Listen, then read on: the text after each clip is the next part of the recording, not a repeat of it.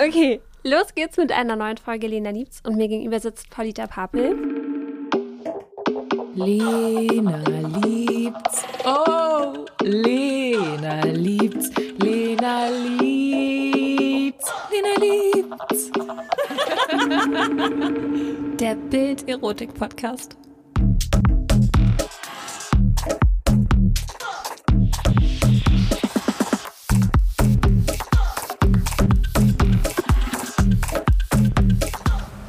Paulita, du bist Pornoregisseurin, Pornodarstellerin, Autorin und Intimitätskoordinatorin.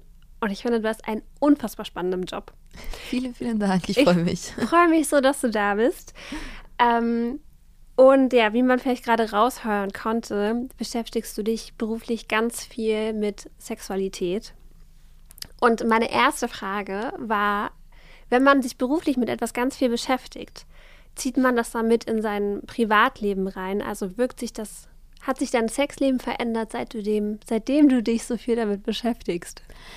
Um, ähm, ich würde sagen, ich beschäftige mich damit, weil es mich immer interessiert hat und dadurch, also was ich würde gar nicht sagen, dass weil ich mich so viel mit Sex im beruflichen beschäftige, dass das eine Auswirkung hat auf mein Privatleben, sondern dass mein Privatleben war schon irgendwie ein bisschen anders vielleicht und deswegen habe ich mich dafür interessiert. Macht das Sinn? Weißt du, wie ich meine? Ja. ja.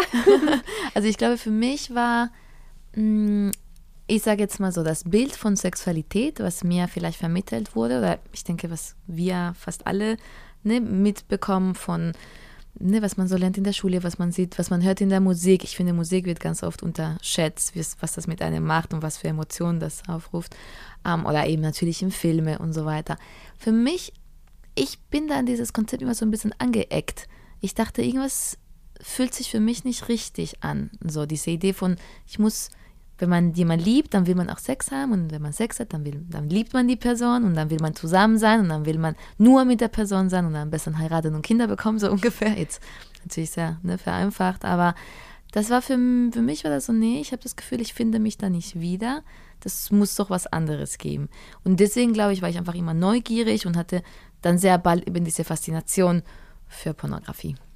Das, das andere, was es dann für dich geben sollte, hast du jetzt gefunden. Ja, ich würde sagen, ja, danke für die Frage.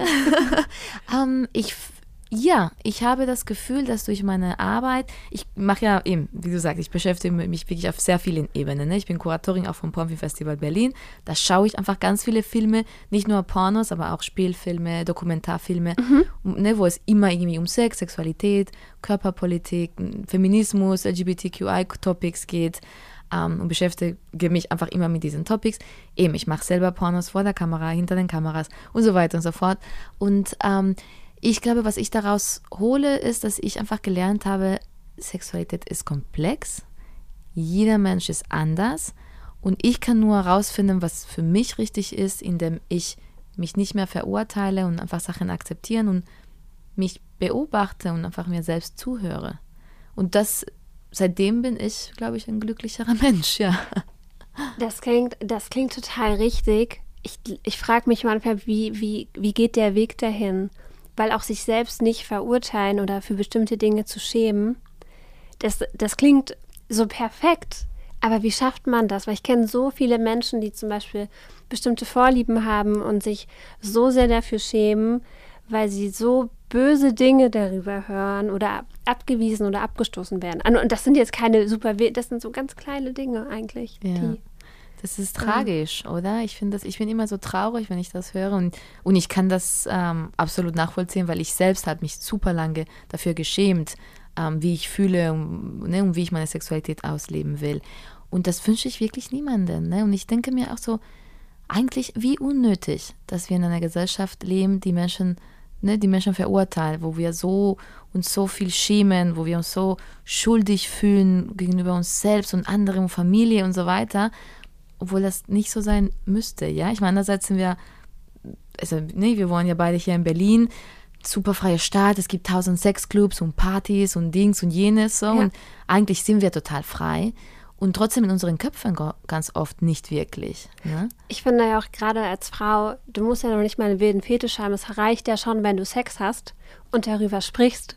Also das sorgt ja schon ganz häufig für für, für komische Blicke, für komische Kommentare und das jetzt, das ja teilweise auch in, also ich kenne das zum Beispiel auch aus meinem privaten Umfeld. Mhm. Ähm, ja. einfach nicht, ja, wir sind gar nicht so frei, wie wir gern wären oder wie wir. Finde ich auch, absolut. Und deswegen finde ich das ja, lustig oder traurig, weiß ich nicht, wenn die Leute sagen, ja, wir wohnen in eine übersexualisierte Gesellschaft und alles dreht sich um Sex und so weiter. Und ich denke mir so, so empfinde ich das nicht. Also ich glaube, das stimmt, dass wir viel mehr Zugang haben zu sexuellen Bildern oder Darstellungen von Sexualität und dass Sex irgendwie ganz oft auch in unterschiedliche Bereiche von Werbung bis, ne, weiß ich nicht was, eine Rolle spielt. Aber ich glaube, dass dieser Umgang, den wir damit haben, eben noch nicht gesund, unbeschwert, entspannt irgendwie mhm. und positiv ist. Ne? Du hast gerade schon positiv gesagt. ich habe in deinem Buch, hast du beschrieben, was Sex positiv bedeutet und was es auch für dich bedeutet. Magst du das noch einmal zusammenfassen, was Sexpositivität eigentlich ist? Gerne. Ich glaube, Sexpositivität ist ein Begriff, was so in den letzten Jahren viel benutzt wird. Ich glaube, es ist so ein bisschen ins Mainstream gekommen, sage ich jetzt mal. Jeder hat mal diesen Begriff gehört. Ähm, und ich glaube aber, genau, dass es wichtig ist, das nochmal zu erklären, was das genau heißt, weil viele Leute denken, Sexpositiv heißt, man muss sehr viel Sex mögen oder man muss sehr viel Sex haben oder was auch immer. Und darum geht es nicht, sondern ganz im Gegenteil. Sexpositivität heißt ja eine positive Haltung gegenüber das Konzept von Sexualität generell zu haben. Das heißt nicht, dass man Sex, also das Geschlechtsakt, sage ich jetzt mal, mhm. oder ne, den konkreten Sex ähm, ne, toll finden muss, sondern dass man sagt, hey, Sexualität ist eigentlich ein Teil unseres Lebens und das beinhaltet die Art und Weise, wie wir mit unseren Körpern umgehen, wie wir unsere Körper verstehen und fühlen und wie wir eben auch mit anderen Menschen, anderen Körpern umgehen, verstehen, fühlen, kommunizieren und eben Beziehungen eingehen. Ähm, und es geht darum, dass alle einen Raum zu schaffen, wo alle Menschen genug Information haben um mit, sich mit sich selbst wohlzufühlen, wo sie eben ohne Scham, ohne schlechte Gefühle einfach sich entwickeln können äh, und ihre Sexualität genießen können, egal wie das aussieht. Ob das heißt super viel Sex und jede Nacht mit jemand anderem und was auch immer, gut. Aber wenn das heißt gar kein Sex fünf Jahre lang, auch gut. So, solange die Person sich wohlfühlt. Ähm, genau, und das ist für mich so Sexpositivität. Und glaubst du, dass Pornos uns helfen können, wirklich sexpositiver zu werden?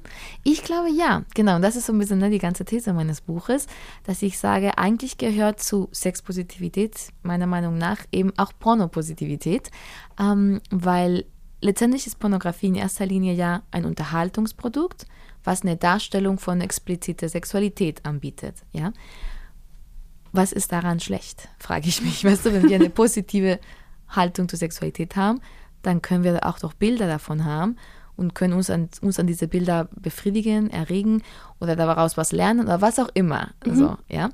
Ähm, und die Tatsache, dass wir gesellschaftlich Pornografie eher als was Gefährliches fast sehen. Ne? Wir hören in den Medien die ganze Zeit Wörter wie Pornosucht oder äh, ne, was die ganzen negativen Wirkungen oder Folgen von Pornokonsum sein können und so weiter und so fort, ne, was, wie schlimm Frauen dargestellt werden oder behandelt werden.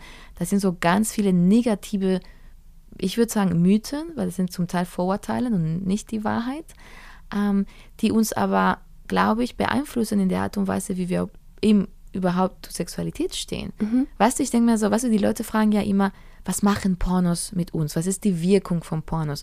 Und ich ich denke mir so, ja, darüber sollten wir reden. Es ist ein interessantes Thema und wir ne, sollten darüber reflektieren. Aber lass uns auch darüber reflektieren, was macht es mit uns, diese Angst vor Pornografie. Mhm. Weißt du, weil das, ja. das ist, das hat ja auch eine Wirkung. Oder die Tatsache, dass viele Menschen gar keine explizite Bilder von Sexualität sehen, weil die eben denken, Pornos sind schlecht, also schaue ich keine Pornos. Und es gibt einfach nicht so viele andere Ressourcen, wo ich nackte Körper und, ne, und, und, und Sexualität sehe. Und was macht das mit mir, wenn ich das so irgendwie so ein Tabu sehe und das darüber nicht spreche, das nicht sehe und dann, ich meine, ich verstehe es total, dass Menschen, die keine Porno schauen, wenn sie dann mal ein Porno sehen, erstmal total überfordert sind. Weißt du, wie ich meine? Also ich finde, das ist so ein bisschen, ich habe vorhin äh, in deinem Buch gestöbert und ich finde das so ein bisschen wie bei Essen es gibt ja, du kannst jeden Tag Chips und Currywurst essen und du wirst dich nicht gut fühlen. Aber du kannst nicht sagen, Essen ist schlecht. Weil du könntest auch Gemüse und Obst essen und würdest dich besser fühlen. Und Porno ist ja auch nicht gleich Porno. Ja. Wobei ich gestehen muss, als ich das erste Mal Pornos geschaut habe, ähm, ich war Mitte 20. Ähm, ich hatte kein Internet, also habe ich mich bei meinem Ex-Freund einquartiert, saß in seinem Bett und habe mir vorgenommen, ich gucke jetzt aus jeder Kategorie einen Film. Und ich war wirklich, danach war ich fix und fertig, weil ich mit, ich hatte das Gefühl, dass es schon sehr brutal war und es war auch gar nicht das, was ich eigentlich, was ich lebe oder was ich als Sexualität gesehen habe. Mhm. Heute weiß ich, und, und danach dachte ich, oh mein Gott, Pornos sind gar nicht mein Ding, will ich nie wieder schauen, aber heute weiß ich, es gibt auch ganz andere. Es ist, äh, das, das ist das, was viele Menschen, glaube ich, damit verbinden. Ja. Absolut. Ähm. Und ich glaube, danke, dass du es teilst. Ich finde es super spannend. Und ähm, ich glaube, viele Menschen haben eine ähnliche Erfahrung. Ne? Man schaut sich was an, denkt was sich so, okay, das ist anscheinend Porno, ich gucke es mir an. Und dann sieht man was, was entweder vielleicht überfordernd ist oder vielleicht sogar ne, was, was komische Gefühle in einem hochbringen. Es kann, ich, ich, ich habe das bis heute immer noch, dass ich manchmal bestimmte Pornos mir angucke und, und die ekeln mich an. So. Ja, oh und, Gott, es tut so gut, dass du das sagst.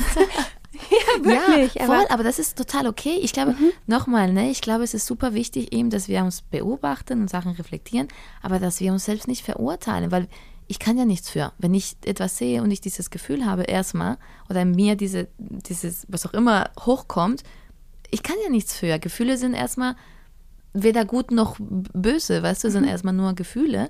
Ähm, die Frage ist natürlich, was mache ich jetzt damit? Weißt du, wenn ich was sehe und ja, bei mir kommt so vielleicht ein negatives Gefühl und ich daraus dann sage, ja, das muss jetzt verboten werden, weil ich hatte ein negatives Gefühl davon. Hm, ich würde sagen, das ist vielleicht ein bisschen kurz gedacht. Vielleicht ist das eine gute Gelegenheit, um sich selbst zu fragen, warum macht es mit mir? Und ähm, aber, aber nicht, also nicht, warum so, ich muss das jetzt, ich muss jetzt zum Psychologen und das irgendwie tief hm, analytisch begründen, weißt du, nee, einfach so, ja, was macht das mit mir? Oder will ich mich damit auseinandersetzen? Vielleicht auch nicht. Vielleicht ist es so, nö, ist es nicht. Und dann ist aber gut zu wissen, hey, nicht alle Pornos sehen so aus. Es gibt eine riesen Diversität und ich kann mir ja was anderes anschauen, wenn ich Lust habe. Wenn nicht, nochmal, ne? es geht ja nicht darum, jemand vorzuschreiben, du musst jetzt Porno schauen, sondern du kannst, du kannst, ja. wie du es gesagt hast, ne? du kannst ja Porno schauen. Es gibt vieles Unterschiedliches. Ich sag mal so, ich glaube, das Wichtige ist, du musst nicht, du musst keine Angst vor Pornos haben. Mhm. So rum, ne? Weil ich glaube, viele Menschen empfinden das wie eine Bedrohung, ne? Oder gerade ne, bestimmte hm, Feministinnen sagen ja, Pornografie ist eine Erniedrigung der Frauen, das schadet alle Frauen. So. Und das, man fühlt das wirklich so wie so eine Gefahr, ne? wie so eine persönliche Affront.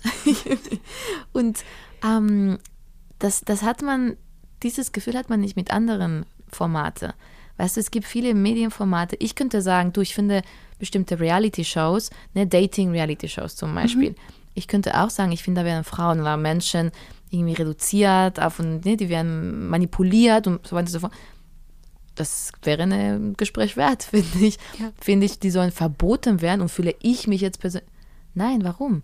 Weißt du, es ist so, es, es, hilft, es hilft mir ja auch nicht, ähm, das so zu sehen, und, sondern ja, weißt, du, ich meine, ja. ich glaube, wir behandeln Pornos so ganz anders, als wäre das so was ganz Besonderes und hätte das nichts mit sonst irgendwas zu tun. Ja. Und was ich sage, ist so, hey, Pornografie ist letztendlich noch ein Unterhaltungsprodukt. Ja, es hat mit Sexualität zu tun und deswegen haben wir so viel Berührungsängste damit irgendwie, aber wenn wir versuchen, diese Berührungsängste ein bisschen zu reflektieren, können wir einen Umgang finden, was einfach für uns, glaube ich, persönlich viel gesünder ist, nämlich dass eben, dass wir das so beobachten als, als, als das, was es ist und gucken, okay, bringt mir das was, ja oder nein, dann entweder lasse ich es oder ich gucke weiter, ähm, aber ich lasse das nicht so einen Einfluss in mein Leben auch nehmen.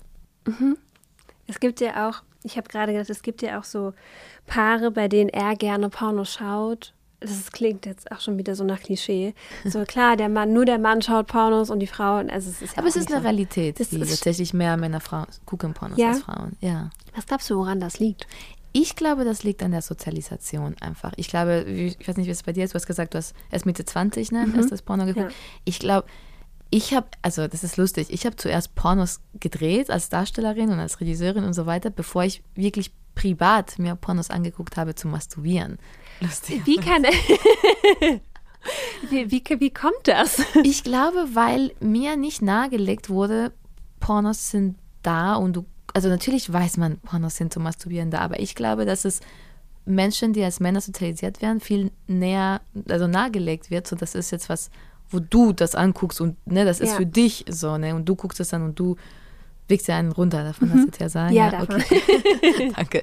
Ähm, aber Frauen wird das nicht so suggeriert, dass das etwas ist für, für Ja, Frauen. So. Und ich glaube, das macht schon was mit uns, wenn wir, ich keine Ahnung, ich sage jetzt mal zum Beispiel vor 50 Jahren gab es keine Männerdeos. So, weil Männer haben einfach gerochen, weil das war Ja. männlich so. Ja. Ne?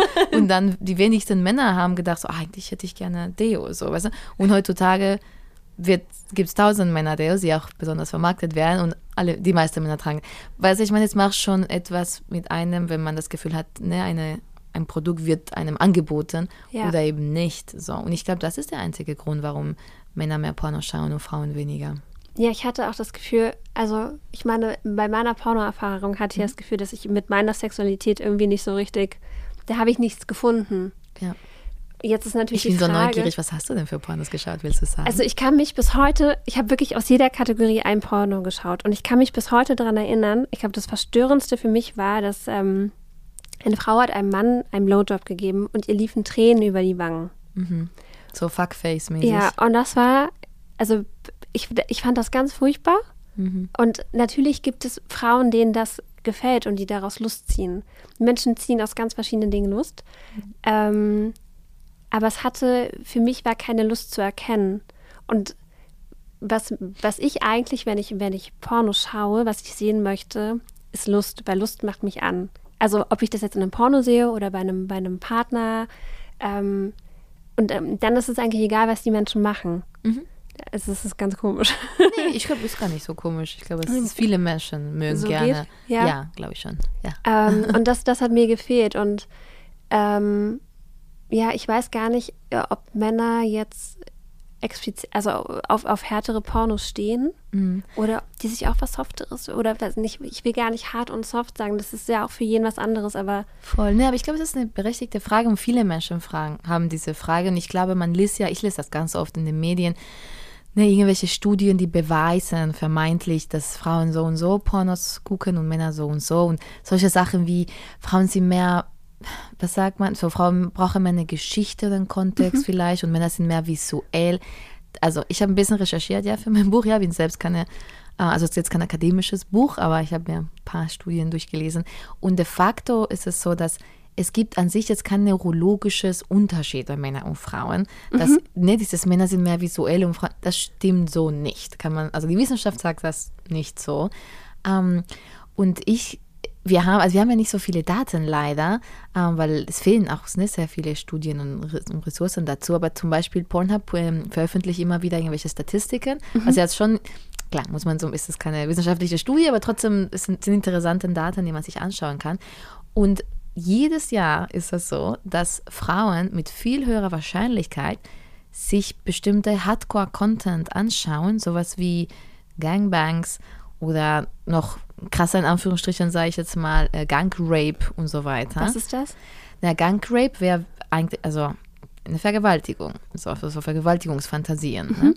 Und viele Frauen suchen explizit eben direkt nach solchen Sachen, wo man sich denkt, so, äh, wie kann das denn sein? Weil eigentlich ist es Frauen, man würde denken, das ist doch Frauen verachten und so weiter. Aber da muss man, und ich glaube, das ist so wichtig, und da, da, darüber sprechen wir nicht genug, finde ich, weder in den Schulen noch überhaupt. Fantasien sind etwas, was in unseren Köpfen stattfindet oder eben in Bildschirm vielleicht ne, genossen werden kann. Aber das heißt nicht niemals, dass es eins zu eins etwas ist, was wir im Realleben so ausleben möchten oder erfahren möchten. Also natürlich gibt es Grenzen, es gibt Fantasien, die vielleicht Wünsche sind, wenn ich sage, eigentlich ne, wünsche ich mir vielleicht mal eine Erfahrung mit mit zwei Personen gleichzeitig machen. Das ist so eine ganz, äh, ganz übliche Fantasie, wie die, die aber normalerweise was ist, was die Menschen da schon gerne das ausprobieren möchten. Aber es gibt sozusagen, ich nenne das jetzt mal reine Fantasien, die, wo, es, wo es eben ganz viel mit Grenzüberschreitungen geht. Und es sind gerade Sachen, die oft tabu sind oder es sind oft Sachen, die mir halt selbst vielleicht sogar Angst machen oder anecken oder ne, solche- und gerade in der Fantasie, und ich glaube, das ist das Faszinierende, finde ich persönlich von Sexualität, in der Fantasie bin ich ja in der Kontrolle. Alles, was sich in meinem Kopf passiert, kontrolliere ich. Ich entscheide, was als nächstes irgendwie wer was macht. Und das ist ja eine Art und Weise auch sozusagen Macht zu gewinnen. über ne, und etwas, zum Beispiel eine Situation, die mir vielleicht Angst macht, wenn ich die mir im Kopf spiele, dann kann ich entscheiden, was als nächstes passiert. Und ne, oft sind Situationen, die uns Angst machen, Situationen, wo wir einen Kontrollverlust erfahren oder wo jemand anderes ne, über eine Grenze vielleicht äh, geht. Aber wenn ich in der Kontrolle bin, dann irgendwie bis zu einem gewissen Punkt gewinne ich mir diese Macht oder erobere ich mir diese Macht zurück. Mhm. Und ich bin jetzt keine Psychologin, deswegen will ich jetzt nicht so ne, viel tiefer dahin gehen, aber ich finde für mich einfach persönlich als Erfahrung, finde ich das total bereichern und irgendwie schön einfach, dass ich in der Lage bin, das Vermögen habe, eben ne, durch meine Fantasie mir selbst eben Mut zu machen, um Macht zurückzugewinnen. Ich finde, dass man das ja auch manchmal merkt. Also wenn man beim Sex, wenn man sich dabei unterhält und sich dabei Fantasien ähm, ins Ohr flüstert, ausspricht, dann merkt man ja, dass man in der Fantasie sich auch Dinge sagt, die man, vielleicht spricht man, so, vielleicht spricht man über einen Dreier und würde aber den Schritt noch gar nicht wagen wollen. Und ähm, also ich finde, das ein wichtiger Punkt, auch wenn man Porno schaut, dass man vielleicht Dinge ja. sich anschaut, die man niemals machen würde. Ja, und ich glaube gerade, ich finde das total wichtig, was du gerade gesagt hast, dieser, gerade in der, in einer Zweierkonstellation, ne, wenn man zum Beispiel eben, ich fand, das ist total, total schön und total sexy, ne, wenn man irgendwie Fantasien ins Ohr flüstert, ähm, aber man sollte dieses Bewusstsein unbedingt haben, dass eben dieses Flüstern oder diese, dieser Moment das nicht unbedingt heißen muss, ich will das wirklich machen. Also ja. ne, der Partner, die Partnerin sollte vielleicht nicht am nächsten Tag sagen, Überraschung, ich habe jetzt jemanden mitgebracht, so wie du, weißt du, und die andere Person sagt, wow, ich, war, ich bin gar nicht so weit, oder vielleicht will ich das gar nicht, vielleicht will ich das nur. Ne, und deswegen finde ich Kommunikation eben auch so wichtig und überhaupt einfach, dass wir aufgeklärt sind. So sexuelle Bildung ist einfach so wichtig, um ein glückliches Leben zu führen, damit wir uns selbst verstehen und wir eben nicht, nicht in Situationen kommen, die uns vielleicht ja, negativ, ne, ja. ja, einen negativen Impact haben können. Und deswegen einfach dieses Bewusstsein darüber, so, hey, Fantasieren erstmal als Fantasieren behandeln und wenn das ein Wunsch sein soll, dann genau absprechen, bevor man ja. sich irgendwie hingeht. Und ähm, ja, und zu lernen, irgendwie darüber zu kommunizieren, finde ich total wichtig. Und Pornografie kann eben so einen Raum eröffnen, wenn man ne, wenn man das eben mit so das Bewusstsein macht, okay, Schatz, wir schauen uns jetzt ein Porno zu schauen. Es kann ja ein total gutes Gesprächsöffner sein, ne? wenn ich zum Beispiel sage, be bevor ich sage, du, ich muss dir was zugestehen, ähm, mich tönt das total an, was ja vielleicht manchmal schwierig ist, weil man ja nicht weiß, okay, wie reagiert die andere Person, ist es vielleicht, es ist vielleicht einfacher zu sagen, du, ich habe mir da was angeschaut, ich finde es irgendwie interessant, würde mich interessieren, was du denkst.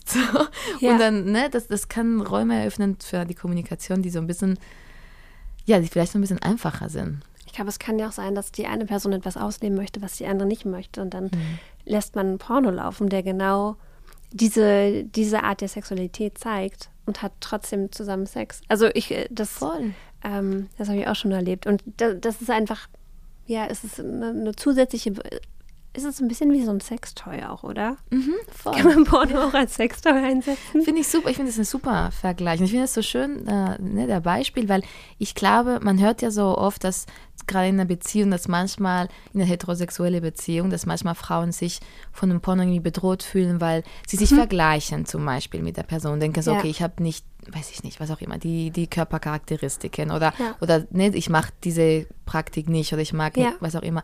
Und ich denke mir so, aber warum, warum diese Obsession? Also ich weiß ja warum, es kommt ja, ne, es wird uns irgendwie immer beigebracht, dass wir uns vergleichen müssen mit Frauen und es ist wie so ein Wettbewerb und anstatt dass, das, wie du jetzt gerade so schon beschrieben hast, du sagst so, hey, vielleicht stehe ich nicht drauf und das würde ich jetzt nicht machen, aber wir können das laufen lassen und es stört mich jetzt nicht. Ich sehe das eher als Bereicherung, vielleicht für meinen Partner, meine Partnerin ist ja egal. Ähm, und, und ich fühle mich vielleicht sogar erleichtert, ich sage, okay, ich muss das nicht machen. Ja, genau. ich muss nicht diese was auch immer, sondern das können wir als Teil unserer Sexualität tatsächlich integrieren. Ähm, und es ist schöner und ja, umso besser. Ja, genau, dann fühlt man sich damit nicht alleingelassen. Ja. Ähm, ich habe, äh, wir haben auch, oder ich habe ja in deinem Buch auch ein bisschen gelesen und ich fand es ganz spannend, weil du gerade Kommunikation angesprochen hast, dass du erzählt hast, ich hoffe, ich gebe das jetzt richtig wieder, dass du bei deinem ersten Pornodreh zum ersten Mal gefragt wurdest, sag mal, was, was magst du denn eigentlich? Ja. Ist das nicht eigentlich verrückt? Es ist total verrückt, oder? Ich, ähm, ich war ja schon 22, ne? ich war ja nicht so jung. Ich bereue ja manchmal, dass ich nicht früher angefangen habe. Wirklich? Ja, tatsächlich. Aber was ist denn das, Norm das Normal oder wann steigt man dann Ist ein? total unterschiedlich. Ich sag mal so, wenn jemand, äh, ich sag mal so, die Industrie ändert sich gerade total. Deswegen ist es schwierig zu sagen, was, ne, was ist das Richtige und was ist Ja. falsch. Und außerdem gibt es, ne, wie wir ja vorhin gesagt haben, es gibt so viele unterschiedliche Genres und so weiter, ähm, dass es Genau, es gibt keine goldene Regel sozusagen, die für alle gilt. Ne? Äh, manche Menschen fangen an, mit 55 Pornos zu machen und fallen natürlich in bestimmten Kategorien, vielleicht MILF oder GILF, äh, und sind total erfolgreich damit. Ja? Was ist Gilf? GILF wäre, also MILF wäre Mother I'd like to fuck und GILF ist Grandmother I'd like to Uh. fuck. Also sozusagen ein bisschen eine ältere, genau, weil MILF fängt ja schon bei 30 an, ne? Was ja. Was? Ja, ja, das ist, ist ein bisschen witzig. Ja. Oh nein, ich bin Genau. da wirklich kurz vor der Gilf dann. Me too. Voll. Aber, und dann gibt es aber, klar, ich sage jetzt mal so, der, Kla also der Klassiker ist, man fängt ziemlich früh an, so 18, 19, ähm, und macht eben ganz viel und wird schnell berühmt und dann hat man noch ein langes, entweder man steigt dann aus oder man hat dann doch ein, eine lange Karriere vor sich. Ne? Es gibt, glaube ich, viele Beispiele von ähm, DarstellerInnen, die einfach seit sehr lange irgendwie ne, Pornos machen und einfach sehr erfolgreich damit sind. Was machen die anders als die anderen? Ich würde sagen, aber das müsste man natürlich im Einzelfall gucken und, und die Person auch fragen, aber mein, mein Eindruck ist, dass ähm, gerade Darstellerinnen, die sehr erfolgreich sind in der Industrie, sind Menschen, die, denen das Spaß macht. Weißt du, und die, und die irgendwie einen Weg gefunden haben. Es heißt jetzt nicht, dass jeder Dreh nur Spaß macht, ja. Natürlich ist das auch ein Job, so, und ich finde es wichtig, das zu sagen. Ähm, aber ich finde zum Beispiel so jemand wie Angela White, wir haben letztens darüber äh, über sie gesprochen als Beispiel auch, weil das ist jemand, die, also entweder ist sie eine ultra gute Schauspielerin, kann auch sein, aber man hat den Eindruck bei jedem Film, dass sie echt bei der Sache ist und völlig präsent ist und wirklich, ja, und Spaß dabei hat. Ja. Und ich glaube, dass das, ähm, ja, weil, weil das, das hat eine Wirkung auf den Zuschauenden und viele Menschen, wie du vorhin gesagt hast, das mögen das. Ne? Die haben das Gefühl, okay, ich sehe da einfach eine reelle Lust äh, und das regt mich an. Ja. Ja. Ich habe dich unterbrochen davor. Sorry, nee, nee, ich wollte, ah, ich bin, sorry, ich bin heute hier Nein, und da. das gut. Ich wollte, du hast mich gefragt, ähm, dass, ob es nicht verrückt ist, dass ich ähm, als erste Mal im Pornoset gefragt wurde, ja, was willst du uns heute machen, worauf stehst du? Und ich war da komplett überfordert. Ich hatte, aber ich war, wie gesagt, schon 22 und habe sehr viel Sex gehabt. Ich habe ne, mehrere Partner, PartnerInnen gehabt, ähm, habe sehr viel One-Night-Stands gehabt, weil ich gerne einfach Sex habe mit Menschen, die ich noch nicht gut kenne. Und, ähm, aber so, also so eine direkte Frage, so worauf stehst du, ha- hatte ich noch nie. Und ich dachte, wie, wie komisch tatsächlich und warum. Und ich, ich glaube ehrlich gesagt, dass die wenigsten Menschen so aus dem Stehgriff irgendwie du sagst, okay, worauf stehst du, sag dir sagen können, so das und das und das und das und zwar so und so und, und zwar montags und dienstags und freitags lieber so, weißt du? und, und das ist etwas, was ich im Pornodress gelernt habe und ich bin total dankbar dafür. Ähm, das beschreibe ich ja auch im Buch, dass ich sage, es ist interessant oder ich werde immer wieder, ich bin immer wieder davon begeistert, wie gut Pornodarstellende über ihren Vorlieben und Präferenzen sprechen können. Weißt du, wir machen ja immer vor dem Dreh ein, Gespräch, wo alle sagen, okay, wie fühle ich mich heute? Und die sagen, ne, was sind meine Grenzen, was möchte ich nicht, was möchte ich schon. Und ich bin immer so inspiriert und denke mir so, wow, das war toll. Und ich denke mir so, hey, ne, gut im Sex zu sein und das, das zeigen Pornodarstellen, heißt nicht nur, man kann bestimmte Praktiken so oder so machen, sondern man ist gut im darüber kommunizieren, was man kann und was man möchte. Ja, das ist so ein wichtiger Punkt. Wie können wir das aber in unser Privatleben tragen? Also, ich weiß gar nicht, ob ich schon mal jemanden gefragt habe, worauf genau stehst du eigentlich? Vielleicht ja schon so ein bisschen, wenn man, wenn man jemanden kennenlernt und weiß, es geht hier eigentlich nur um Sex, dann so behandelt man die, Ba- das klingt auch so komisch, verhandelt man die Basics, aber Doch, aber ist richtig. es ja. ist irgendwie so. Ähm, ja, aber ich finde die Frage auch manchmal schwierig zu beantworten, weil es ist ja auch mit jedem irgendwie fühlt sich Sexualität anders an. Absolut, und das ist wichtig. Eben, es, es ist, genau, ich habe das jetzt so getan, als müsste man so eine, ähm, ja, so eine Regel, so eine Richtlinie haben, die man dann rüberreicht und sagt, so, okay, so möchte ich das. Und du hast total recht, es hängt natürlich vom Tag ab, von der Person, die mir gegenübersteht, von tausend Sachen. Ähm, deswegen glaube ich, es ist, weil man ja sonst im Privatleben eben nicht in so einer Porno-Drehsituation ist, wo man das eben ganz genau und präzise und akribisch besprechen muss. Ähm, ich glaube, dass man, was uns fehlt, sind vor, ähm, ja, Vorbilder oder Beispiele, wie man eben in bestimmten Situationen darüber sprechen kann. Ich glaube, dass diese offene Frage, so was magst du, so riesig und überwältigend sein kann. Ich glaube, es, ist, es macht mehr Sinn in so einer Situation, eine Privatsituation, wenn man vielleicht etwas anfängt zu machen und dann fragt, gefällt dir das oder eher so? Also zum Beispiel, ich, ne, wenn ich jemanden mhm. oral befriedige, ähm, den Tipp hatte ich letztens von Lenia von äh, Geliebte auf äh, Zeit Podcast. Ah, Irgendwie fand ich das, ich fand das einfach so schön, deswegen würde ich das gerne mhm. weitergeben. Sie meinte, sie macht das so, dass sie vielleicht ne, einmal ganz langsam und vorsichtig macht und einmal mehr, ne, mit mehr Kraft oder mehr Druck und sagt so, magst du es eher so oder so? Ah, ja. Und dann mhm. ist es einfacher zu, ne, für eine Person zu sagen, nee, eher, eher da lang. So. Und ja. dann kann man nämlich sich immer wieder so ein bisschen, ne, und ich glaube aber trotzdem, dass es wichtig ist, ich glaube, mit so Ja- oder Nein-Fragen kommt man nicht unbedingt weiter. Weil wenn ich sage, gefällt dir das? Dann ist man so unter Druck, weißt du, was man sagt, nein. Ja, vielleicht traut man sich auch gar nicht Nein zu sagen. Genau. Und das, um, ja. Oder wenn man Nein sagen würde, dann wäre die andere Person so. Ja, ups, sorry, genau. Und dann ist das so ein bisschen ja. so, okay, was machen wir denn jetzt? Ja, so. genau. Deswegen glaube ich, ist es besser mit so, eher, entweder, wie fühlt sich das an? Das ist ein bisschen so offen, dann kann man sagen, dann, kann, dann kannst du oder ich zum Beispiel sagen, ähm, es fühlt sich schön an, aber vielleicht will ich was anderes gerade ausprobieren. Mhm. Oder ich sage, es fühlt sich gut an, aber kann auch ruhig ein bisschen härter ja. oder sowas. Oder man eben, man gibt so Optionen, so er hat die Richtung, er hat die Richtung. Und ich glaube, das ist, ähm, das ist Übungssache, Kommunikation. Ne? Ich, mir fällt das immer noch seit, ne, nach 13 Jahren irgendwie fällt es mir im Privatleben immer noch oft schwierig, irgendwie zu sagen, was ich gerade möchte oder um, ähm, und ich versuche mir, ich finde deswegen wichtig, dass wir versuchen, auch im, ich sage jetzt mal, außerhalb der, den Kontext und der Situation, uns zu überlegen, so, ja, wie würde ich das denn sagen? Es ist vielleicht nett, solche Gespräche irgendwie im Kopf einfach spielen zu lassen und vielleicht das sogar laut auszusprechen mhm. manchmal, mhm.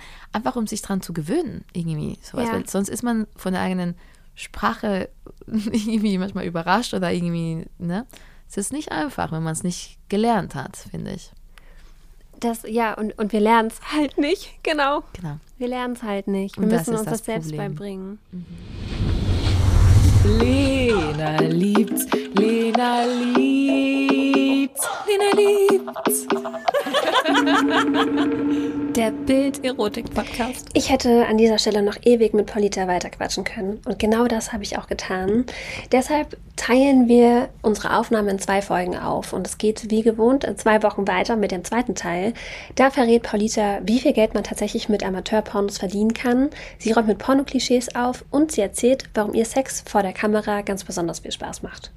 Alle Infos zu Polita findet ihr in den Shownotes und bis in zwei Wochen. Tschüss!